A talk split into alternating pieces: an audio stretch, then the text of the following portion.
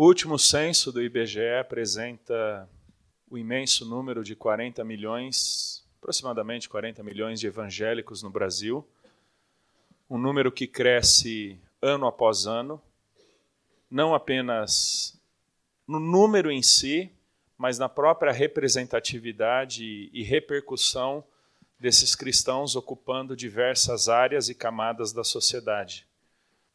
Já estão buscando assinaturas, os membros da Igreja Assembleia de Deus, para a criação de um partido especificamente ou exclusivamente cristão do ponto de vista evangélico.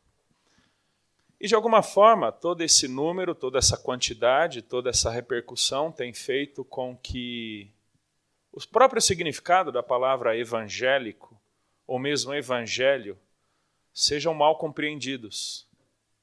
Eu diria que há muita confusão no significado do ser cristão, do ser evangélico. Pessoas que não sabem ao certo o que isso significa, acreditando que o cristianismo dessas delas resume-se a um checklist de ordenanças, um conjunto ético-moral, que se cumprirem aquilo são aceitos ou são abençoados por Deus. Alguns vão achar que, com base nos seus próprios esforços, são então merecedores de alguma bênção de Deus. Outros entendem que o cristianismo é apenas uma dentre várias áreas de suas próprias vidas e que, portanto, esse cristianismo está recluso a um momento mais específico, como, por exemplo, na igreja ou em algum ambiente mais santo. Infelizmente, isso faz com que muitos não entendam o que é na prática ser cristão. E com toda a mídia à disposição, seja ela televisiva, impressa ou virtual, tem crescido até aqueles que se veem no direito ou se acham na responsabilidade de emitirem as suas opiniões sobre o que é o cristianismo, o que é a teologia, como relacionar-se com Deus, os quais eu chamo de pitaqueiros teológicos. E de alguma forma o Facebook deu púlpito para todo mundo. Cada um escreve o que quer, fala o que quer. Isso acaba entrando nas mentes, influenciando conceitos, influenciando pessoas, que nesse imenso mar da igreja evangélica brasileira, nesse imenso mar da teologia, muitos acabam naufragando, muitos acabam se perdendo.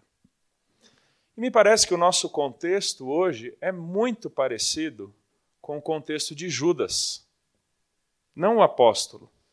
Judas a carta. Pessoas mal intencionadas, chamadas de falsos mestres, que tinham muito mais o interesse de disseminarem suas próprias ideias e heresias do que propriamente fortalecerem e apresentarem perfeitas e puras diante de Deus aquelas a quem eles pastoreavam. Judas é uma daquelas cartas mais esquecidas do Novo Testamento. Nós predominantemente conhecemos Paulo, algo de Pedro e um pouco de João. Tememos ler Apocalipse na madrugada, com medo de todos aqueles monstros que podem surgir. E Judas está no meio de tudo isso. Uma carta muito desafiadora, muito. Que eu quero ter o privilégio de expô-la ao longo de todo o semestre com vocês praticamente verso por verso, chegando em pontos muito espinhosos, muito espinhosos na teologia. Mas Judas tem uma beleza singular. Porque, a despeito de tudo o que possam intentar contra os cristãos, tudo o que os falsos mestres possam tentar estragar na fé cristã, eles certamente não conseguirão. Porque, como muito bem envelopa ou encapsula a sua carta, no início e no fim, Judas diz que esses cristãos são guardados por Deus. É como se Deus preservasse, Deus protegesse aqueles que são seus, a sua verdadeira igreja. Judas, verso 1 e verso 2. Judas, servo de Jesus Cristo, irmão de Tiago, Aos chamados, amados em Deus Pai e guardados em Jesus Cristo, a misericórdia, a paz e o amor vos sejam multiplicados. Se você já leu Judas ao menos uma vez, você deve se lembrar que Judas escreve para corrigir alguns erros que tinham sorrateiramente ou dissimuladamente entrado naquela comunidade cristã. Não sabemos ao certo onde essa comunidade se encontrava, mas Judas conhecia especificamente e bem profundamente aquela comunidade, ao ponto de ele ter o interesse de enviar um determinado conteúdo, como nós veremos amanhã, mas acaba mudando o conteúdo da mensagem porque ele percebe um perigo extremamente grave entrando ali na igreja, ao ponto de não apenas minar, senão comprometer toda a saúde teológica daqueles cristãos. É o que ele vai falar sobre a nossa comum salvação e o batalhar pela fé evangélica. Provavelmente Judas escreveu aí na primeira metade ou início da segunda metade da década de 60, muito próximo da segunda carta de Pedro, até por causa das similaridades, das semelhanças de conteúdo, onde ambos condenam, expõem os falsos mestres, reafirmando, reafirmando a verdadeira doutrina. E nesse verso 1, até pela construção gramatical aqui, os tempos verbais, o uso de um adjetivo, demonstra a preocupação de Judas em demonstrar ou afirmar a qualidade do cristianismo, ou em que consiste ser cristão. Olha o que ele diz: aos chamados. Aquilo pelo que aqueles indivíduos eram qualificados, e de alguma forma todos aqueles que estão em Cristo. Chamados não no sentido de uma vocação específica para o exercício de um ministério. Infelizmente, por causa da classe pastoral, nós tendemos a achar que chamado é específico de um pastor, específico de um missionário. Ontem, voltando de uma viagem, meu filho mais velho me pergunta: Pai, às vezes quando eu falo que eu quero fazer seminário, porque eu quero ser pastor, as pessoas me perguntam: Mas você tem um chamado? Aí ele diz o seguinte: Eu já te ouvi pregar muitas vezes. Eu digo, sim, eu fui chamado para ser salvo em Jesus. Aí as pessoas perguntam: Não, você tem um chamado para ser pastor? Nós tendemos a achar que chamado é para o exercício de um ministério. O que no Novo Testamento não é verdade. O exercício ministerial está muito mais ligado a um dom espiritual do que propriamente a uma vocação da, cristandade para pertencer a Cristo. O termo designa o chamamento de Deus daqueles que estavam distantes, aqueles que estavam, por causa da rebeldia dos seus corações, por causa da sua morte espiritual, totalmente fora da esfera ou da área de atuação e intervenção imediata de Deus. Eram pessoas entregues aos seus próprios corações, eram pessoas que cultivavam a própria vontade, como Paulo vai dizer, eram pessoas que estavam debaixo da atuação do príncipe deste século, Satanás. Mas quando chamados, quando vocacionados, invocados por Deus, eles passaram a ter um novo Senhor, porque a sua identidade mudou. Eles não são mais de si mesmos, eles não pertencem mais a si mesmos, mas eles pertencem agora específica e exclusivamente a Deus. É por isso que, ainda que Judas fosse o meio-irmão de Jesus e o irmão de Tiago, o mesmo que escreveu a, a, a epístola, e era um dos líderes da igreja de Jerusalém, como Atos 15 nos apresenta, ele prefere identificar-se como servo de Jesus Cristo do que propriamente seu irmão. Porque ele entendeu que o seu chamamento estava muito mais ligado àquele que o chama do que a qualquer virtude pessoal que pudesse ter agora como filho de Deus ou como um cristão. Chamados. Esse é o conceito mais amplo da ideia de um indivíduo que, tendo uma nova identidade, agora tem uma nova agenda. Tem uma nova prática, tem um novo procedimento, tem uma nova mentalidade, tem novos relacionamentos, tem uma nova conduta compatível com aquele que nos chamou.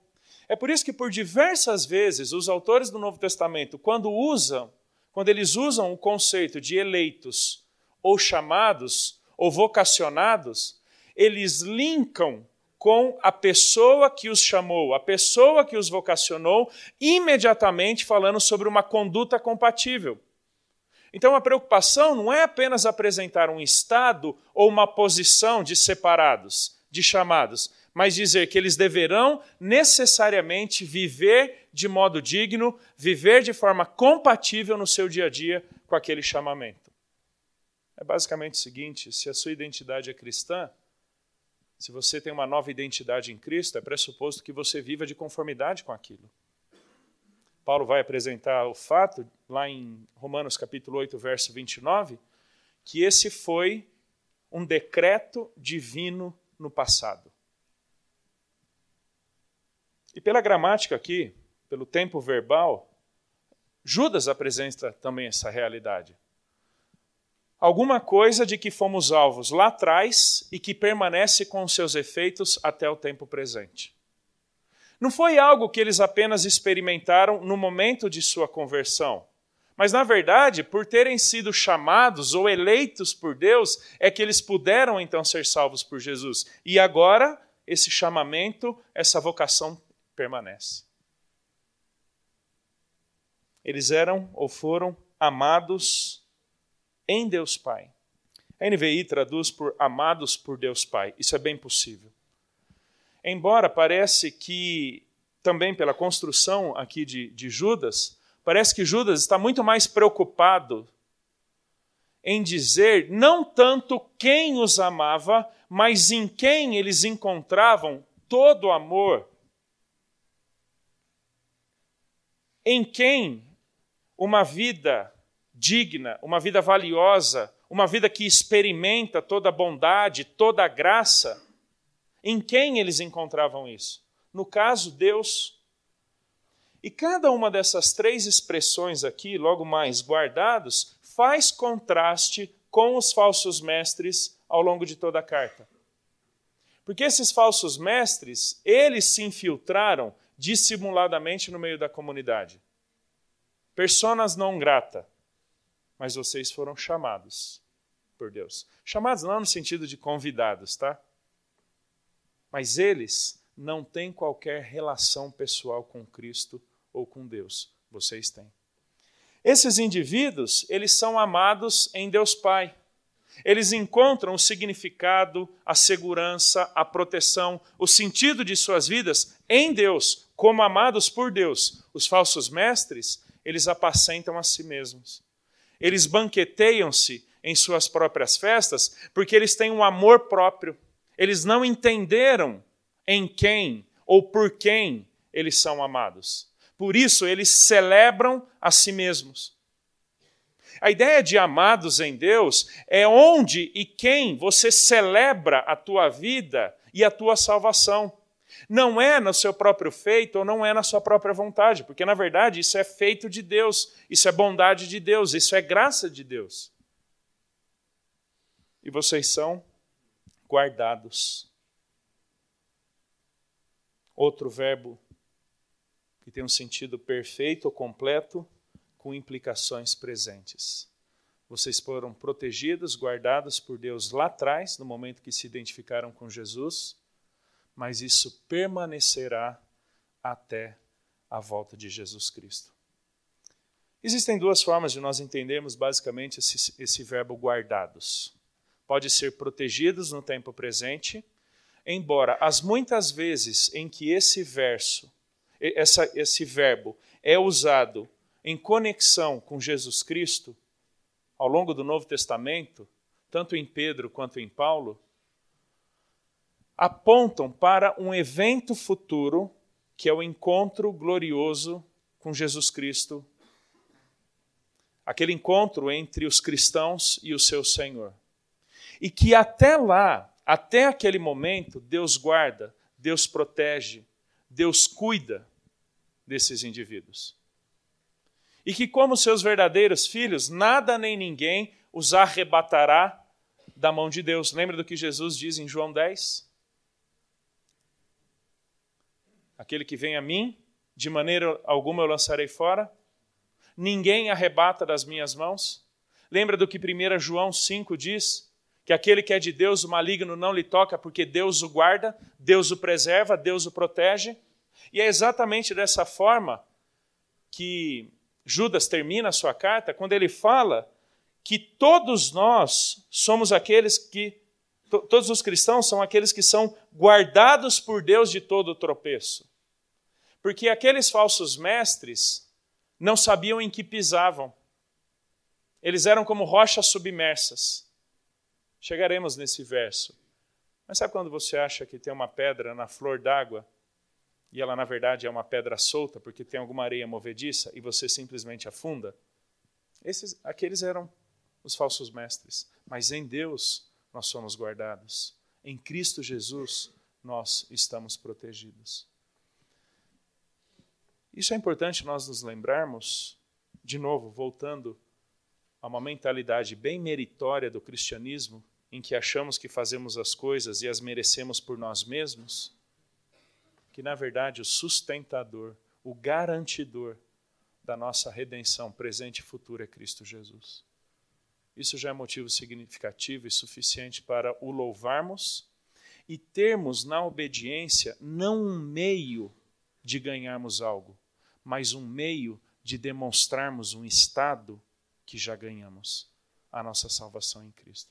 Pessoal, nós obedecemos não para ganhar algo de Deus, mas porque já fomos ganhos e guardados por Ele a nossa obediência, e é isso de alguma forma que Judas trabalhará ao longo da sua carta, que a obediência é uma resposta de gratidão para tudo aquilo que Deus fez por nós em Cristo Jesus.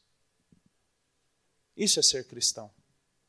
É alguém que foi chamado, é alguém que é amado em Deus Pai e guardado em Cristo Jesus. Essa é a única carta do Novo Testamento em que tem uma saudação, em que na saudação não usa o termo graça. Ele apenas diz: a misericórdia, a paz e o amor vos sejam multiplicados. Misericórdia, no sentido da expressão da graça salvadora de Deus em Cristo Jesus, libertando-nos daquele destino final do qual nenhum poderia se ver livre por si mesmo, a não ser pela intervenção divina por meio da cruz de Jesus. Isso é misericórdia de Deus. Interessante que nos dois textos mais significativos em que o mas é usado no Novo Testamento, Romanos 5:8 e Efésios 2:4, a ideia da misericórdia de Deus é manifesta, porque não fosse Deus intervindo na nossa história, não fosse Deus metendo uma cunha quando você quer rachar uma madeira, metendo uma cunha na nossa história, dividindo-nos no antes e depois de Cristo, Cristo não fosse o mas da misericórdia de Deus, queridos, ainda estaríamos condenados, ainda estaríamos mortos e perdidos. Mas Deus, sendo rico em misericórdia, por causa do grande amor com que nos amou, nos deu vida juntamente com Cristo, pela graça sois salvos. Isso é misericórdia. Não que eles pudessem ser mais salvos, mas eles poderiam experimentar mais da salvação em Jesus. Por quê? Porque aqueles falsos mestres estavam corrompendo a salvação deles, pervertendo uma conduta compatível. A paz vos seja também multiplicada. Paz não no sentido de ausência de dificuldades ou problemas ou uma vida tranquila. Não, paz ela está intimamente ligada a um relacionamento pessoal com Deus por meio de Jesus Cristo. Tendo em vista que fomos declarados inculpados por meio da fé, fomos justificados, hoje temos paz com Deus. Ou seja, nós temos livre acesso a Deus. Provavelmente aqueles falsos mestres, eles se interpunham entre a comunidade e Deus. Essa era uma característica dos falsos mestres naquele primeiro século, muito presente no nosso tempo também. É o ungido do Senhor, o apóstolo. aquele por meio de quem você se achega até Deus. Não. Por causa do que Cristo fez por vocês, vocês têm livre acesso a Deus. Ninguém se interpõe porque Cristo já se interpôs. Cultivar um relacionamento constante, genuíno, que aproveita e desfruta do que Cristo fez por nós. E o amor vos sejam multiplicados. Normalmente, quando a palavra amor não tem um objeto definido no Novo Testamento, pode ser entendido tanto amor a Deus quanto amor ao próximo. Que tanto na maneira como vocês vivem de Deus, diante de Deus, o amor seja expresso, bem como nos relacionamentos de vocês e entre vocês. Isso parece fazer muito sentido, especialmente no finzinho de Judas, quando Judas fala para ter para estarem preocupados, buscando livrar do fogo aqueles que estavam em dúvida. Amem aqueles na comunidade de vocês que hoje estão em dúvida quanto à salvação deles e provavelmente caindo nos ensinamentos dos falsos mestres. A sequência do verso 3 nos apresentará um Judas severamente bravo, vamos usar essa expressão, por aquilo que os falsos mestres estavam fazendo, mas extremamente convicto do que Deus desejava proporcionar. Amanhã eu quero olhar com vocês para o verso 3 e o verso 4 de Judas. Se você tiver a oportunidade, celebre a tua salvação em Jesus hoje. Agradeça. Agradeça pelo teu chamamento. Agradeça porque você tem em quem encontrar amor e você é amado por alguém. E agradeça porque nada nem ninguém é capaz de te roubar desse estado de guardado em Cristo até o dia final. Vamos orar? Deus, que em meio a tanta confusão, da nossa época, do nosso Brasil, quanto ao cristianismo. Que o Senhor nos dê a nítida noção do que é ser cristão, do que quer dizer ter crido e se apropriado dos méritos da cruz de Jesus. Obrigado, porque, como chamados, o Senhor nos introduz num relacionamento pessoal contigo, relacionamento de paz, de amor, fruto da tua misericórdia. Obrigado a Deus porque estamos guardados em Cristo. Estamos secretamente encriptados nele, aguardando a revelação final do teu filho. Muito obrigado. Obrigado porque não existe problema, pecado ou situação que nos roube dessa realidade. Louvamos e bendizemos ao Senhor, por quem o Senhor nos tornou em Cristo. Pois é em nome dele que nós oramos. Amém.